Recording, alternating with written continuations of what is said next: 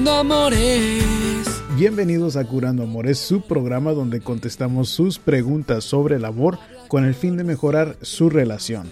Mi nombre es Rob Arteaga, yo soy un psicoterapeuta y consejero matrimonial y vamos directamente con la pregunta de hoy. Quiero comentar que hace que casi dos meses me alejé de mi novio, pero siguió escribiendo y buscándome. Me buscó tanto que le tuve que mandar un correo de voz diciendo que si él se decidió por su novia de distancia, que dejara de buscarme. Solo si un día quería algo serio y formal que me buscara, si no, era así que no lo hiciera.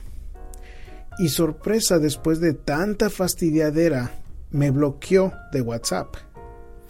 Lo que no entiendo es por qué después de tanto molestar y fastidiar me bloqueó al mandar ese correo de voz.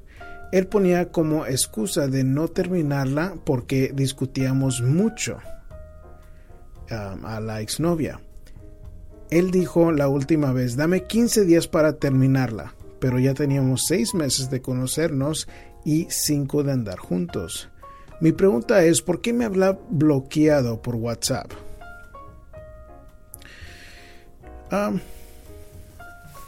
cada cabeza es un mundo. Y yo le diría que lo que yo sospecho es de que ah, una de dos. Una, si usted pone un límite y él, a él no le gusta, pues él se está retirando.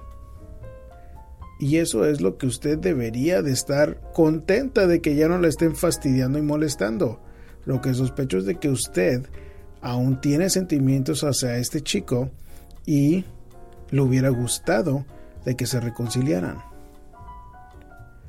Ahora la segunda opción es de que ya hay otra mujer. Porque eso se me hace algo muy lógico y muy normal de que si ah, de repente va a recibir mensajes de usted o lo estaba usted mandando muchos mensajes, bueno, pues no va a querer él comprometer esta nueva relación. Y eso sería otra opción por la cual la bloquearon.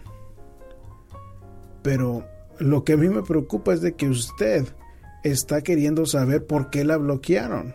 Debería de usted estar contentísima de que ya no la están fastidiando.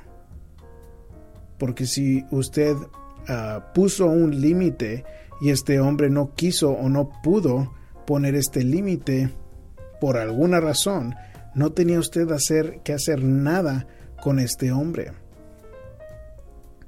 Este hombre solo iba a mantener esa relación a distancia y a mantenerla a usted porque es lo cómodo. Entonces, creo que es normal en cierto aspecto de que usted haya deseado de que la relación se pudiera arreglar, pero no siempre sucede. Y yo entiendo que es difícil, pero solo porque es difícil no quiere decir que sea lo mejor para usted. Entonces creo que si ah, este hombre tenía una mujer a distancia y no quería hacer nada por cortarla y seguir con usted, estaba él muy cómodo. Quería él seguir ah, jugando con las dos y eso no es para su mejor beneficio. Pero le diré que hay muchas mujeres que aceptan estas situaciones y luego años después se arrepienten después de tener hijos, de ver más infidelidades, cuando esta información estaba desde el principio aquí enfrente de sus narices, diciéndole, hey, pon atención. Así que creo que es algo positivo y no debe de estar ideando tanto por qué sucedió esto, porque esas son posibles razones y a final de cuentas ya no lo están fastidiando. Disfrute de su vida. Si, es que, si usted quiere tener uh, alguna pareja que sea alguien que la valore y que la quiera, que la respete, eso sería lo primordial para uh, seguir adelante con su vida personal.